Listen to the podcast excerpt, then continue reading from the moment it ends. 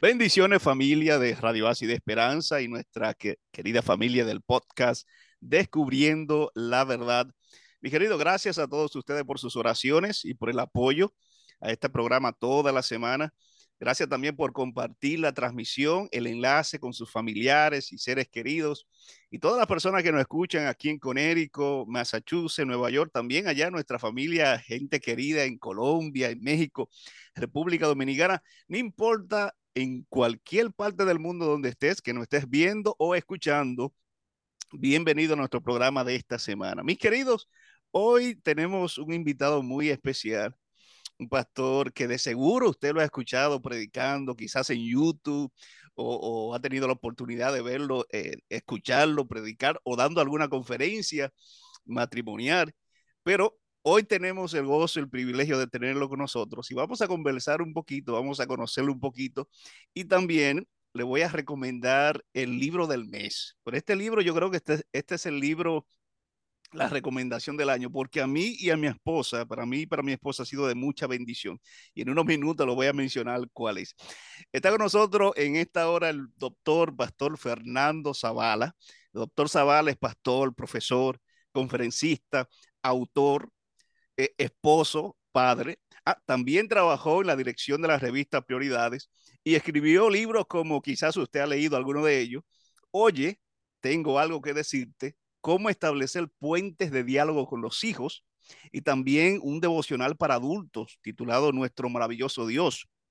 Pero hay un libro que quisiéramos eh, eh, hacerle unas cuantas preguntas esta, esta hora, que se titula Me casaría de nuevo contigo a pesar de nuestras diferencias, me casaría de nuevo contigo. Pastor Fernando Zavala, bienvenido a nuestro podcast Descubriendo la Verdad. Bueno, muchas gracias en primer lugar, Anthony, por invitarme. La verdad es que no tenía idea de la magnitud y el alcance de tu audiencia, pero al escuchar eh, la cantidad de países que mencionaste y probablemente dejaste algunos fuera, la verdad que me siento muy honrado y muy agradecido por participar de esta programación que con toda seguridad alcanza no los centenares, sino los miles de oyentes en varias partes del mundo. Así que, bueno, muchas gracias por invitarme. Había escuchado de tu programa, pero ahora tengo el honor de ser parte de la historia. Amén, amén. No, gracias por aceptar la invitación. Eh, gracias por dedicarnos estos minutos para compartir con nosotros y con toda nuestra audiencia, tanto los que nos escuchan como los que nos ven a través de las redes sociales. Eh, Pastor, esta es, la maravilla, esta es la maravilla de las redes sociales, el Internet, eh, que llega al corazón de la gente, no importa la hora, no importa el lugar. Dios sigue llegando a, a las familias, a los matrimonios, a las personas en momentos de necesidad. Es una gran bendición. Así es, así es. Muy de acuerdo, totalmente. Mi querido, háblenos un poquito, quisiéramos conocerlo antes de entrar en, materia para, eh, con el libro que tenemos eh, para estudiar esta semana. ¿De dónde es usted, Pasto? Bueno, yo soy, eh, a mucha honra, venezolano, nacido en Caracas, Caracas, Venezuela. Y la verdad es que muy contento, muy orgulloso de mi país, en el sentido positivo, orgulloso. Y orando para que Dios, pues, lo saque de la situación por la que está atravesando desde, hace ya algunos años, pero soy venezolano. Bien, bien. ¿Cuántos años en el ministerio? Bueno, mira, yo comencé mi ministerio en el año, vamos a sacar la cuenta, 1979. Mm. Hablando ya de 20, más de, más de, más de 40 años. Sí. y, bueno, aunque estoy retirado en algunos lugares decimos jubilado. Me mantengo activo a través del ministerio que tú has mencionado, de los libros, y sí, me invitan a predicar, a dar seminarios, y ahora estoy comenzandito a incursionar en ese maravilloso y complejo mundo de las redes sociales. No me muevo con tanta soltura como de los libros. Empecé un poquito tarde y los jóvenes se dan cuenta rápidamente que soy un lego, no tengo mucho conocimiento, pero, pero las redes sociales están allí para nuestro uso, un buen uso, y estoy incursionando en ellas. Qué bueno. Qué bueno, me alegro, me, alegro de escuchar eso. Sin duda, eh, la gente, la gente está allí, especialmente jóvenes.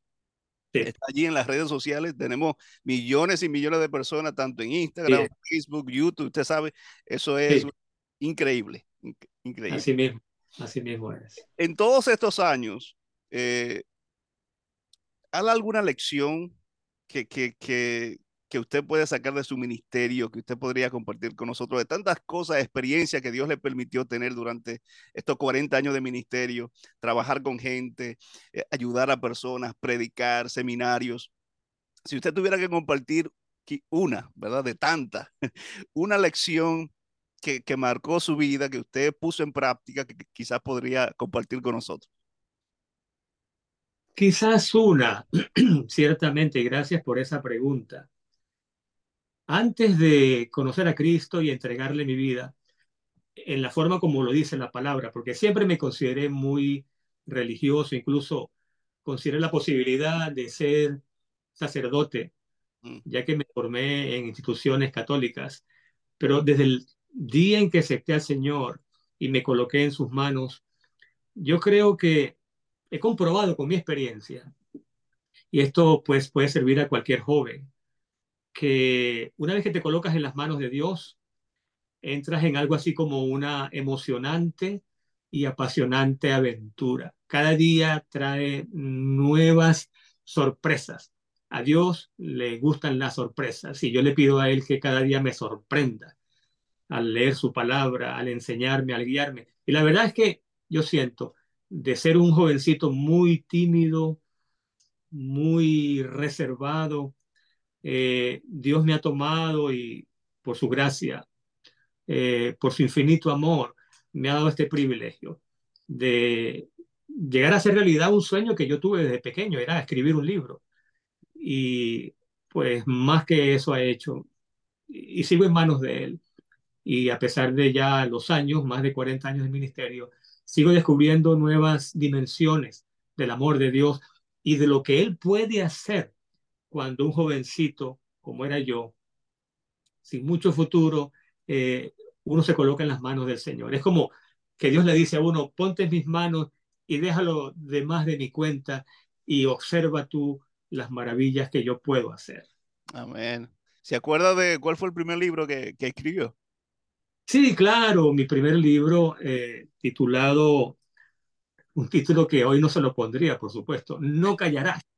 Ah. Eh, valores, valores inmutables en una generación cambiante, por allá por 1999 aproximadamente. Eh, Fernando, casado, ¿cuántos hijos? Tengo dos hijos, eh, hembra y varón, y tres nietecitas, tres hermosas nietecitas. Qué bien. ¿Cuántos años de casado? Óigame, bueno, este año este, lo que pasa es que la gente le calcula, le calcula la edad a uno rápidamente, ¿no? Sí, sí, es cierto. Pero, pero no me importa que me la calculen. Este año, gracias a Dios, estamos por cumplir, mi esposa Esther y yo, 50 eh, años de casados. La boda de oro. Felicidades, qué maravilloso. Gracias a Dios. Sí, gracias a Dios. Pero óigase, me casé muy jovencito, así que no se eh, equivoquen al darme la edad. Para lo que están calculando ahí. Sí, lo que están echando números. Sí, sí. Eh, Fernando, usted sabe que eso, eso no decir una pareja cumple 50 años eh, de casado, eso hoy en día no se ve. Lamentablemente vivimos en una sociedad en la que las parejas se casan, si es que valoran el matrimonio, ¿verdad? Se casan y duran dos, máximo tres, cinco años. Eh, el, porcentaje de divorcio, ya antes decíamos que el 50% de los matrimonios terminen en el divorcio. Ya ese porcentaje va creciendo poquito, ¿verdad? Lamentablemente. Es cierto, es cierto. Eh, eh, así como le pregunté con relación a su ministerio, ahora con relación a su matrimonio, si usted tuviera que compartir una o dos lecciones que, que usted siente que fue de bendición para su matrimonio durante todos estos años, ¿cuál sería esa, esa, esa, esa lección importante que ustedes pusieron en práctica? Bueno, eh, esta mañana se la mencioné a mi esposa porque yo me juego mucho con ella y a ella le gusta como toda mujer, ¿no? Tener su casa bien arregladita, bien, las cosas en orden, cada cosa en su lugar. Y me incluyo, nosotros los hombres somos un poquito laxos, un poquito ligeros, livianos en ese aspecto. Sí, valoramos el orden también, la belleza, el orden, etcétera, pero, pero no tanto como la mujer. Entonces, yo le decía a ella, después de arreglar algo que dejé desarreglado, le dije, esposa feliz, matrimonio feliz. O sea, y hombre feliz, por supuesto. Si, si, si pudiera compartir eh, algo, sería eso. Eh, conocer un poquito más, tomarnos el tiempo, el esfuerzo si es necesario, para conocer bien la psicología de la mente femenina. Y en lo posible, vivir para la felicidad de ese ser que Dios puso en nuestras manos. Porque su felicidad es la felicidad de todos en el hogar. Y, de hecho, ¿qué es el amor si no dar? O sea, si una persona se casa esperando que el cónyuge supla sus necesidades y la haga feliz, ya comenzó mal, porque el amor consiste en dar, e, incluso dar sin esperar a cambio. Claro, maravillosamente, cuando damos amor, recibimos amor, pero es eso, dar amor, hacer sentir a la pareja que, que es una persona valiosa, que es una persona capaz, competente, que es una persona que uno piensa como el regalo de Dios para mí. Mm. Y aunque parezca mentira, pues yo no siempre fui un hombre cariñoso. Durante mis primeros años de ministerio me, me entregué tan de lleno, pero tan de lleno a la iglesia, que en parte descuidé la iglesia que estaba en mi casa. Bueno, con el paso de los años fui entendiendo que, que hay que ser primero pastor de la casa, pastor de la familia y por supuesto pastor de la iglesia que Dios pone en nuestras manos. Así que bueno, las mujeres deben estar felices, las damas que me están escuchando, porque e-, es cierto, esposa feliz, esposo feliz, hijos felices, hogar feliz. Amén, tremendo. Sin duda es algo que debemos poner en práctica cada día. Eh, hay un libro que tengo en la mano que yo acabo de mencionar, eh, mencioné al inicio, que voy a recomendar una vez más. Y de paso, la persona que nos están viendo, que nos están escuchando, este libro está disponible en Amazon, si lo quieren conseguir. Hoy mismo estaba chequeando y sí está allí. Eh, se titula A pesar de nuestras diferencias, me casaría de nuevo contigo. Se los recomiendo, especialmente si están pensando en casarse, si están eh, recién casados o aún para las personas, que, parejas que tienen 5, 10, 15, 20 años de casado. Aquí hay información valiosa. Pato, yo quisiera preguntarle, ¿qué lo motivó eh, a, escribir este libro? Eh, ¿qué, qué, qué, fue lo que lo impulsó, lo que lo motivó para decir, yo voy a escribir este libro, voy a poner este material aquí por escrito para lanzarlo ahí para las parejas? Fíjate que la motivación inicial no fue nada grandioso. Básicamente, como dos años antes, había escrito, oye, tengo algo que decirte. Un material muy valioso para padres eh, en, en el ámbito de la comunicación con los hijos, especialmente con los adolescentes. Para ese material, para ese libro, usé mucho contenido de mi tesis de grado. Eh, que, fue o versó sobre la familia. Y el libro gustó. Entonces, en Apia, donde servía en aquel entonces, ya no, eh, junto con el presidente, en aquel entonces el pastor Pablo Perla, dijimos, oye, este libro gustó, ¿qué tal si hacemos uno para parejas? Porque el anterior era para padres. Así tenemos el combo, un libro para padres oye, tengo algo que decirte, y ahora uno para parejas. A pesar de nuestras diferencias, me casaría de nuevo contigo. Ese, esa fue la idea inicial. Después vinieron otras ideas que me ayudaron a prepararlo. Una de ellas es, lo puedo mencionar, que mi esposa y yo no podemos ser más diferentes. Algunos dicen, no, pero es que tenemos que ser muy parecidos con nuestro futuro cónyuge muy compatibles en todo. Bueno, eso puede funcionar, ¿por qué no? Pero en este caso, bueno, digamos que los polos opuestos se atrajeron. Yo soy un poco retraído, como dije antes, tranquilo, me gusta la paz aquí en mi escritorio, mi, mi oficinita, los libros, etc. Mi esposa es más dinámica, más energética, más activa, muy buen humor. Ella donde está, ella siempre siembra y radia alegría. Bueno, más diferentes no podemos ser. Sin embargo, el libro es un testimonio al hecho de que Dios puede bendecir una unión como la nuestra, en la que los dos cónyuges son muy diferentes, pero hay cosas en común que nos unen especialmente el amor a Dios el servicio a su iglesia, el amor a nuestros hijos y el amor el uno por el otro. Así que esa fue la motivación inicial y esta otra fue un poquito qué tipo de contenido. Y de hecho la dedicatoria la pueden leer en el libro y está dedicado a mi esposa en esos mismos términos. Wow, interesante. Ahora que usted acaba de mencionar el asunto de las diferencias, ¿cómo, cómo conseguir? Porque el libro eh, habla bastante sobre eso. ¿cómo, la pregunta es, ¿cómo conseguir que las diferencias personales se conviertan en algo positivo? Eh, por ejemplo, en el capítulo 3, usted habla del arte de saber pelear. sí, sí, sí, sí. Háblenos un poquito sobre eso. De hecho, no solamente en el caso de mi esposa y el mío, sino en general, eh, Dios nos creó al hombre y a la mujer eh, de manera tal que las diferencias no nos separen, sino que más bien nos complementen.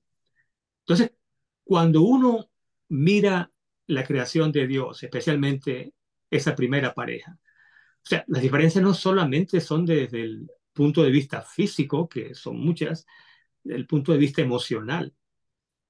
Realmente, y el punto de vista de, cómo ver la vida, no podemos ser más diferentes. Y sin embargo, cuando enfocamos esas diferencias como cómo me puedo complementar, o sea, cómo puedo yo, en mis fortalezas, ayudar a mi esposa y cómo puede ella suplir mis necesidades o complementar mis debilidades. Y en efecto, una pareja en la cual se miren como aliados, oígase bien la palabra, o sea, jugamos para el mismo equipo, vamos a usar términos del deporte, del mundo del deporte, jugamos para el mismo equipo. No tiene sentido que en un desacuerdo o en un conflicto yo intente por todos los medios de imponer mi voluntad y al final ganar la pelea. Porque si ella pierde la pelea, entre comillas, entonces yo también perdí. Si jugamos para el mismo equipo, o los dos ganamos o los dos perdemos. Pero no se puede entender que uno de los dos gane y el otro pierda. Pero en forma, yo diría, tonta, muchas veces cuando se presentan diferencias y desacuerdos, intentamos por todos los medios de imponernos, de hacer las cosas como queremos, como si estuviéramos combatiendo o luchando contra otro equipo. Al final, uno se da cuenta después de tantos errores que cuando yo apoyo el punto de vista de mi esposa, o si no estoy de acuerdo con ella, lo respeto y ella respeta mi punto de vista. Y si atacamos algo, eh, atacamos es al problema, no a la persona. Y buscamos el punto en común, el punto intermedio donde podemos encontrarnos. Y lo hacemos, quizás más adelante en la entrevista va a salir la pregunta de cómo podemos, si no reducir el efecto, por lo menos reducir la frecuencia de los conflictos. Cuando buscamos ese objetivo o esos objetivos, al final los dos ganamos. ¿Y qué pasa con esto? Crece la confianza de uno en el otro. Porque si yo sé que mi esposa respeta mi opinión, aunque no siempre la comparta, y ella sabe lo mismo, entonces no hay ningún temor en cada uno expresar su punto de vista y buscar la mejor solución. A veces no encontraremos la solución ideal, pero sí encontraremos la mejor. Así que yo diría que a través de los años, esta filosofía nos ha ayudado y puede ayudar también a muchos otros que ven en cada desacuerdo una pelea, una forma de imponer su voluntad, cuando, tal como lo dice el libro, los mismos conflictos muchas veces, muchas veces nos ayudan a unirnos más, porque si no podemos nosotros buscamos la dirección de Dios y siempre esa dirección está disponible. Hay muchas, hay parejas jóvenes eh, que se casan y dicen, bueno, mi matrimonio va a ser de éxito porque nosotros no vamos a tener conflictos. Entran al matrimonio pensando que Todos los matrimonios tienen problemas y conflictos, menos ellos. Ellos, ellos mm. son, libres de eso. Los conflictos, eh, Fernando, en el matrimonio son inevitables y si son parte del matrimonio, son buenos o malos los conflictos conyugales. Bueno, la respuesta corta es que los conflictos en el matrimonio son inevitables. Y es mm. verdad, Anthony, que hay muchas parejas, probablemente nosotros también, nos casamos muy jóvenes, que se unen en el matrimonio pensando que, bueno, si los, los demás pelean, no seremos nosotros. Y si llegamos a pelear, siempre nos pondremos de acuerdo y nada más lejos de la verdad. La respuesta corta es, son inevitables. Ahora, sería bueno decir por qué porque algunos piensan que, bueno, durante el noviazgo no peleábamos y ahora que nos casamos, sí, ¿cómo se entiende eso? Bueno, básicamente la razón es que no hay, escúchese bien, sobre la faz de la tierra no hay una relación interpersonal que sea tan íntima, tan estrecha como lo es la unión matrimonial. Tan estrecha es en la escritura el Señor dice, y serán una sola carne. Eso no se dice de ninguna otra relación, ni siquiera la relación entre madre e hijo, que es algo como casi que sagrado. Así que el nivel de intimidad, mi amigo, mi amiga, es tan estrecho, pero tan profundo, que es inevitable que haya roces. Y de los roces a veces saltan chispas.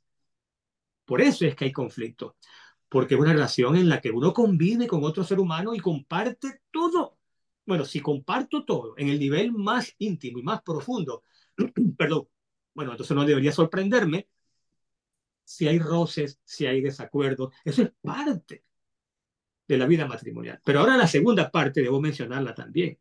Y es que cuando escuchamos la palabra conflicto, sentimos pánico y decimos, no, eso no puede ocurrir. Pero es que si buscamos en algunos diccionarios, sobre todo los antiguos, presentan que conflicto puede significar peligro, es verdad, se acerca un conflicto, un peligro, pero también puede significar oportunidad.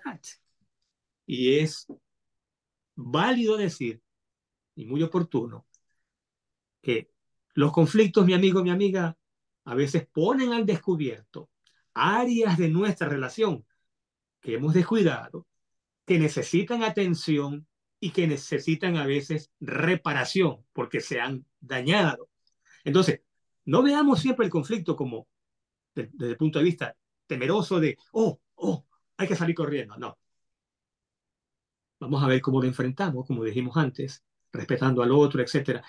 Pero ¿no será que este conflicto es una bendición disfrazada? En el sentido de que nos está mostrando aspectos de nuestro matrimonio que hemos descuidado. Y muchas veces resulta que gracias a ese desacuerdo en proporciones o escala mayor, ese conflicto, hemos corregido situaciones o problemas que de continuar podrían haber amenazado no solamente la paz de los cónyuges, sino incluso el mismo matrimonio. En la página 81, eh, Fernando escribió algo que quisiera leer y quisiera preguntarle sobre eso. Porque hay personas, hay parejas que reaccionan de distintas maneras ante los conflictos. Algunos se enojan, algunos eh, entran en un estado de tristeza, de ansiedad. Pero interesante esto que usted escribió aquí. Dice, no son las circunstancias las que deciden la calidad de mi matrimonio, sino la actitud que yo asuma al enfrentarlas. ¿Qué significa eso? Oye, es tremendo. Bueno, la, cita originalmente se deriva de otra, de un pensador, psicólogo, ya él falleció, eh, Víctor Frankl, eh, una de las lumbreras en esta área del saber, quien estuvo en campos de, de concentración durante la Alemania nazi, y él decidió que él no iba a ser producto de sus circunstancias, porque los guardas, soldados alemanes, los los golpeaban, los humillaban, y muchas veces con la intención de que ellos protestaran y así tener una excusa, bueno, una excusa entre comillas para matarlo. Pero él decidió que él no sería juguete de las circunstancias, o sea, que otros no iban a decidir cómo él se iba a sentir. Bueno, aplicado al matrimonio, y eso es lo que yo hago en ese capítulo. ¿Qué significa? Bueno, hay, hay, hay parejas, cónyuges que dicen, pero es que tú me haces molestar, pero es que tú me pones bravo, pero es que... Entonces, la pregunta que le haría a este cónyuge es, pero un momentito, al final, ¿quién decidió molestarse? Porque tú puedes decidir no molestarte. O sea, ¿tiene esa otra persona tanto poder sobre ti que esa persona decide cuándo tú vas a estar de buen humor y cuándo de mal humor? No, no, no puede ser. Controla tus emociones al punto de que tú puedas decir, yo no voy a ser juguete de las circunstancias ni de los caprichos de nadie. No puedes hacer nada que me moleste sin mi consentimiento. Y allí lo que quiere decir básicamente es que en el matrimonio debemos dejar de usar esas excusas como para justificar nuestros malos ratos, nuestra, nuestros actos de violencia o el hecho de que pasemos el día sin hablarle al cónyuge o en un momento dado nos vayamos de la casa para calmarnos afuera, enfriar un poquito el calor que sentimos en la cara. No, básicamente el capítulo lo que dice es, a cierto punto, y digo hasta cierto punto porque somos dos, no es uno solo, hasta cierto punto, yo decido, la, yo decido, escúchese bien, la calidad de mi matrimonio. Por supuesto, también mi esposa tiene que decidir qué clase de matrimonio quiere. ¿En qué sentido decido la calidad de mi matrimonio? Bueno, en el sentido de que yo voy a tratar de ser el mejor esposo que yo pueda ser, independientemente de que en el trabajo tenga problemas, de que haya inflación, de que el gobierno se esté portando mal con el pueblo, independientemente de que amanecí con el pie izquierdo o me levanté. No, independientemente de las circunstancias, yo hoy voy a decidir ser un esposo cariñoso. Y si mi esposa me da motivos para dejar de ser cariñoso, no voy a caer allí. Voy a callarme, voy a esperar que se me pase el más rato y después voy a hablar con ella. Pero, en otras palabras, yo voy a decidir, en la parte que me toca, ser el mejor esposo que yo pueda ser. Ojalá mi esposa decida también. Ella creo que lo ha hecho también. Y cuando los dos deciden que ese matrimonio va a funcionar, mire, no hay poder en el mundo que pueda poner a uno en contra del otro cuando ellos dos han decidido jugar para el mismo equipo. Amén. Y eso es muy importante. Y quisiera hacer un poquito de énfasis en esa parte que el pastor acaba de mencionar. El control, no dejarnos llevar por nuestras emociones. Esto solo, este principio no solo aplica a los matrimonios, sino a todas las personas, todo adulto, joven, que, que, que, que muchas veces las circunstancias, las emociones quieren dominar nuestras decisiones y nuestro estilo. Debemos dejarnos guiar por los principios y no por meras emociones del momento. Poderoso. Muy bueno. algo que usted mencionó también en, en el libro, eh, y, y, y, es sobre lo, el equipaje psicológico, las cargas eh, de expectativa, que entramos al matrimonio y tenemos como la expectativa de que eh, tú vas a hacer esto, tú te vas a comportar de esta manera, tú me vas a dar aquello. O sea, tenemos como una, usted lo llama un equipaje psicológico. ¿Qué, ¿qué es esto del equipaje psicológico? Bueno, bueno, bueno que lo menciona. Y de hecho, por alguna razón, ese capítulo es el número uno. Sí porque es que, es que entramos o llegamos al matrimonio con una cantidad de expectativas, sueños que son en su mayoría irreales. Parece que llegamos después de haber visto muchas películas de Hollywood o después de haber visto programas en los cuales, bueno, y fueron felices para siempre, cosas por el estilo. Y esperamos, entre otras cosas, una expectativa muy dañina es mi cónyuge va a suplir todas mis necesidades. Wow. O sea que tu, o sea que tu cónyuge es Dios. Porque solamente Dios puede suplir todas tus necesidades. Ningún ser humano puede hacer eso. Entonces, una persona que se case con esa expectativa, oh, mi cónyuge va a suplir todas mis necesidades. Y siempre vamos a ser felices. Y lo que decíamos al principio, y nunca vamos a pelear. Y si peleamos, siempre nos pondremos de acuerdo y viviremos en una casa cerca de la playa y cosas así. Bueno, un momentito, no, no, no, no. Ya empezaste mal.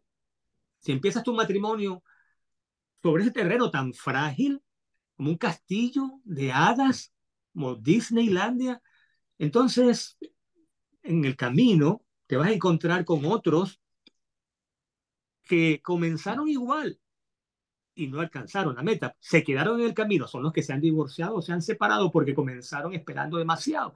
No esperes demasiado de tu cónyuge. Es un ser humano, es un hombre, es una mujer, sus limitaciones están allí. Hay días en los que va a estar hecho un amor, hay días en los que va a estar que, bueno, quizás insoportable, pero todo eso va a pasar. No te has casado con un ser perfecto. La imperfección es parte de nuestra naturaleza. Solo alcanzaremos la perfección, bueno, después que Cristo venga, pero mientras tanto, este es mi consejo. Vamos a hacer lo mejor que podamos. Y vamos a aceptar a esta persona, a quien Dios puso en nuestro camino, con el paquete completo, lo que es. Y lo vamos a aceptar con defectos incluidos, porque él o ella va a hacer lo posible por aceptarme a mí también, con defectos incluidos. Y hagamos de nuestro matrimonio lo mejor que podamos, porque al final nuestro matrimonio será tan bueno o tan malo como nosotros decidamos que sea. Oh, sí, cuántos dolores de cabeza nos evitaríamos si tomáramos en cuenta en práctica la vida matrimonial. Eh, usted le dedicó un capítulo completo eh, al asunto de los pensamientos negativos y ese también quisiera tratar ese punto porque es muy importante. El capítulo 6, usted habla del poder de los pensamientos negativos. ¿Qué tan poderosos son los pensamientos negativos en el contexto de, del matrimonio? Es que al, final del juego, al, final de cuentas, eh, lo que pensamos, eso somos.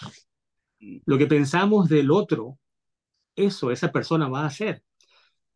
Ningún ser humano se eleva. En el caso del matrimonio, esto es, es casi, casi ley. No llego tan lejos, pero en, el matrimonio especialmente, porque dijimos que es la relación más íntima, mi cónyuge se va a elevar en gran medida según el nivel o el valor que yo le dé. Muchos cónyuges se sienten poca cosa, porque eso es lo que su cónyuge, que es la persona que está más cerca de él o de ella, piensa de él o de ella. O sea, pensar positivamente, pensar que mi cónyuge es una persona valiosa, que sí se equivoca, pero, pero el error no la define. Los errores de mi cónyuge, pensando aquí en general, así yo debo pensar, son episodios aislados. ¿Por qué? Porque en general su tendencia, la tendencia de sus actos es hacia lo bueno. Entonces, cuando yo pienso de mi cónyuge como una persona de gran valor. O sea, la valoro. Cuando muestro agradecimiento hacia las cosas buenas que ella hace. Cuando expreso mi convicción en el sentido de cuán capaz es acerca de algunas cosas que hace. Y no solamente lo pienso, sino que lo digo. Miren, escuchemos bien. Número uno, esta persona se está siendo valorada. Número dos, le estoy dando el beneficio de la duda. Cuando se equivoca, esa es la excepción, no la regla. Por lo tanto, no puedo, para definirla, apoyarme en la excepción, sino en la regla, en la tendencia. Pero además estoy hablando de su competencia, es capaz. O sea, una persona buena, de buenos principios, de gran valor, y además es capaz. ¿Cómo cree usted, cómo creen ustedes que ese cónyuge se va a sentir si además le muestro gratitud y lo expreso cuando ella hace cosas buenas o él? hace cosas buenas. ¿Cómo puede sentirse? Bueno, cuando yo pienso bien de mi cónyuge, lo más seguro es que ese bien pensar lo lleve a la práctica. Si pienso mal continuamente, lo más seguro es que, bueno, como dice la, escritura, de la abundancia del corazón habla la boca. De la abundancia de lo que yo pienso, si yo pienso mucho en una cosa, al final eso se convierte en mi realidad. Y voy a terminar tratando a mi cónyuge de la manera que pienso de ella. Lo que estoy tratando de decir es que los pensamientos se hacen realidad. Como dice un dicho en inglés, que la realidad está en el ojo del que mira. En otras palabras, la realidad de mi vida va a ser aquella en, en la que yo más medite, aquello en lo que más piense.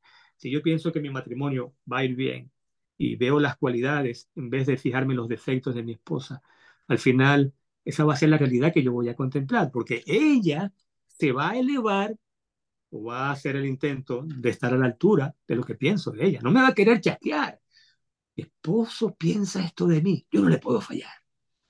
Mi esposo piensa, piensa que yo soy una persona capaz. Claro que soy. Y no voy a dejar que este proyecto me aniquile o me derrumbe. Sí lo puedo lograr. Mi esposo piensa que yo soy una persona de gran valor. No le puedo fallar. O sea, ¿qué estoy haciendo? Transmitiendo a ella lo que pienso, pensamientos positivos de gran valor, y ella, en lo posible, va a elevarse a la altura de ellos. Así que vamos a pensarlo mejor, porque eso que pensamos al final se va a convertir en la realidad. Este es un llamado a cuidar nuestra mente, lo que escuchamos, lo que pensamos, lo que se queda allí anidado, puede destruirnos o puede elevarnos, ¿verdad? Jesús dijo, yo he venido para que tengan vida y la tengan en abundancia. Eso ahí empieza con nuestros pensamientos. Interesante. Pastor, eh, eh, increíble, el tiempo ya se, no, se nos ha ido. Pues yo estoy aquí eh, escuchando atentamente. Dos preguntas más, Paz. usted, usted mencionó también el asunto de las prioridades, necesidades primordiales. Cada uno tiene necesidades. En la página 139 usted presenta algunas de las necesidades de ella y algunas de las necesidades de él. Por ejemplo, para ella, afecto, conversación, sinceridad, apoyo financiero, compromiso familiar. Y para él, satisfacción sexual, compañerismo recreacional, atractivo físico, apoyo doméstico, admiración. Personas, matrimonios, especialmente matrimonios jóvenes, o cuando uno, cuando uno entra en el matrimonio y uno piensa que que uno no piensa en esas diferencias de, necesidades que tiene cada uno. Y a veces no, no estar consciente de eso, pues no suplimos las necesidades de, nuestra pareja. ¿Por qué es importante entender que tenemos cada uno necesidades y suplir esas necesidades? Sí. Ah, oye, esa pregunta es importantísima y ese capítulo también porque en la base de muchas infidelidades conyugales está el hecho de que perdemos de vista que nuestro cónyuge tiene necesidades, y fíjense la distinción, hay necesidades físicas, comer, el dormir, beber, etc. Pero hay necesidades emocionales. Y se acuerdan la pirámide de Maslow, cuando una persona ha satisfecho sus necesidades físicas, perdón, y las necesidades de seguridad, entonces las necesidades psicológicas entran en juego. Y también pues, recordamos a, a, quien se considera el fundador de la psicología como ciencia, William James, dice que la necesidad más profunda de todo ser humano es la de sentirse apreciado. Entonces, ¿hacia dónde voy? Si no suplimos las necesidades emocionales de nuestro cónyuge, y tú las mencionaste muy bien, Anthony. Por ejemplo, hablando eh, el caso, caso de la mujer, bueno, la mujer necesita mucho cariño, mucho afecto. O sea, nunca le vas a dar demasiado cariño. Nunca te va a decir, oye, oye, oye, oye, ah, no, me está dando demasiado cariño. Si, si la mujer dice eso, no está bien de la mente, porque la mujer se alimenta de eso. ¿Por, qué, ¿Por, qué, es que una mujer da tanto? Una mujer da sin, sin, sin medida. Bueno, ella necesita también recibir. ¿Y quién es el llamado a darle? Bueno, el hombre. Pero también el hombre necesita. Necesita ser admirado, que la esposa diga con cierta frecuencia, amor, qué bueno que tú pudiste arreglar esto, qué bueno que tú, o sea, has sido fiel en que aquí a los niños no les falte nada, qué bueno que tú te propones hacer algo y lo logras, qué bueno que te mantienes guapo, eh, cosas así. O sea, lo que estamos haciendo al decir estas cosas y al mostrar aprecio por estas cualidades es supliendo las necesidades de tipo emocional necesidad de aprecio, necesidad de valoración, de estima propia, de agradecimiento. Todo ser humano necesita eso. Por eso decíamos antes, no sé si lo mencioné, pero creo que hablamos en torno a este punto, que cada día debemos asegurarnos de que haya mucho de esto, que nuestro cónyuge no tenga ninguna duda acerca de lo que pensamos de las cosas buenas que vemos en ella o en él. Pero ¿hacia dónde voy? Cuando no suplimos estas necesidades de tipo emocional, se produce lo que algunos autores llaman la desnutrición, entre comillas. Desnutrición emocional. ¿Qué es eso? Bueno, que la persona no recibe suficiente aprecio, no recibe suficiente afecto. ¿Cuál es el resultado?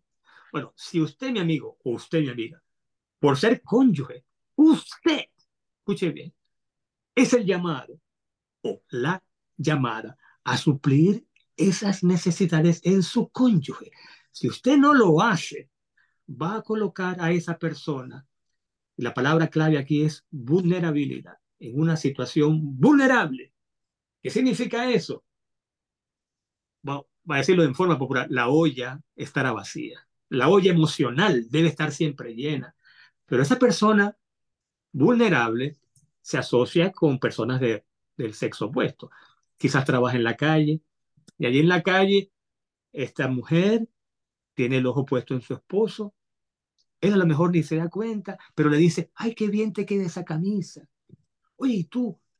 Los años te pasan por encima y te ves siempre tan guapo. Bueno, su esposa no está haciendo esto, pero alguien en la calle lo está haciendo. Pero resulta que el hombre está en un estado vulnerable. En una situación en la que cualquier cosa que escuche en ese sentido le va a sonar muy bien y hace un efecto. Y allí comienza el camino o el recorrido hacia, Dios no lo quiera, lo peor que puede ocurrir, que es la infidelidad conyugal. Entonces, ¿cómo lo evitamos? Bueno, recuerde que usted ha sido puesto por Dios o puesta por Dios en ese matrimonio para ser usted. Si su esposa necesita mucha comunicación, sea usted quien le brinde mucha comunicación. Necesita mucho afecto, sea usted. Necesita se dé la seguridad de que usted va a responder al compromiso familiar y le va a dar el primer lugar a su familia, sea usted y demuéstrelo con los hechos. Y si su esposo necesita que usted lo admire, exprese admiración. Si necesita compañerismo, que le gusta jugar béisbol o fútbol y él quiere que usted esté allí para que usted lo vea cuando él bate home run o meta el gol y usted aplaude, él va a mirar a las gradas buscándola a usted, viéndolo aplaudir o viéndola aplaudir. Bueno, Creo que el punto está claro. Vamos a suplir las necesidades emocionales, también por supuesto las físicas de nuestro cónyuge, y esa es la mejor medicina de prevención para evitar lo peor en el matrimonio, que es la infidelidad conyugal. Tremendo, gloria a Dios. Ahí está la medicina de prevención para evitar caer en la trampa del el desánimo eh, eh, emocional, desgaste emocional, desnutrición, ¿verdad? Eh, que sufren las personas, los matrimonios, cuando están en, una relación donde no se satisface estas necesidades, tanto físicas como sobre todo emocionales, que son tan importantes y lamentablemente muy, muy descuidadas. Muy descuidadas. Eh, Pastor, yo quisiera preguntarle, eh, eh, de, paso, la persona que nos está escuchando, si usted quedó interesado y, quiere saber más, si quiere, porque no tenemos el tiempo para cubrir más, pero usted puede conseguir este libro a pesar de nuestras diferencias, me casaría de nuevo contigo. Eh, les recomiendo, búsquelo allí en, en, en Amazon, Fernando Zavala, autor, y yo sé que usted va a ser bendecido. Las parejas que, que, lo consigan, que lo lean, porque eso es otra cosa, pastor, eh, eh, es una bendición leer juntos, sí o no, como parejas, libros de, nutrición eh, matrimonial. Sí, sí, pasar tiempo juntos y parte de ese tiempo pues leyendo juntos y comentando juntos lo que leen. Claro, claro. Así que pase tiempo de calidad, invierte en su matrimonio, conocer más, sobre eh, cómo, cómo aplicar principios y estrategias que puedan fortalecer su matrimonio, porque si tenemos matrimonio fortalecido, tenemos, vamos a tener hijos fortalecidos, que son el presente y el futuro de la iglesia y la sociedad. Muy eh, Fernando, usted mencionó, vamos a finalizar ya con esta pregunta. Usted mencionó que ya está retirado. ¿Cómo está pasando su retiro con su familia? ¿Tiene más, más tiempo para compartir con los nietos, con la familia, los hijos? Bueno, Sí, tengo más tiempo para, para, mi familia, no hay duda. Y comparto con ellos mucho más de lo que compartía antes, realmente. Pero tengo, tengo que mejorar todavía mucho. Tengo mucho que mejorar en ese aspecto, porque es que yo vivo enredado. Eh, ¿Qué quiero decir? Es que yo no, yo no puedo estar sin, sin estar investigando, sin estar escribiendo, sin estar leyendo sin estar predicando. O sea, es una, es como que me come por dentro y tiene que salir. Entonces, yo estoy retirado, sí, pero me mantengo tan activo, casi tan activo que como cuando trabajaba, con una diferencia. En el trabajo hacía el trabajo que me daban por hacer. Pero ahora, ahora tengo la dicha de que yo puedo escoger de qué escribir y de qué predicar. Tengo esa libertad de elección entonces pues escribo de lo que me gusta, leo lo que me gusta y bueno, no es que predico lo que me gusta, predico básicamente el Evangelio de Jesucristo. La enorme y suprema gracia de Dios son mis temas favoritos, pero sí, paso mucho tiempo en, en mi cuarto de estudio, pero también paso más tiempo ahora que antes y tengo que mejorar en ese aspecto, tengo que repetírmelo, eh, compartir más con mi familia. Qué bueno. Qué bueno, me alegro mucho eh, poder compartir con usted estos minutos, Pastor, de verdad, conocerlo un poquito y, y, gracias por compartir estos consejos con nosotros.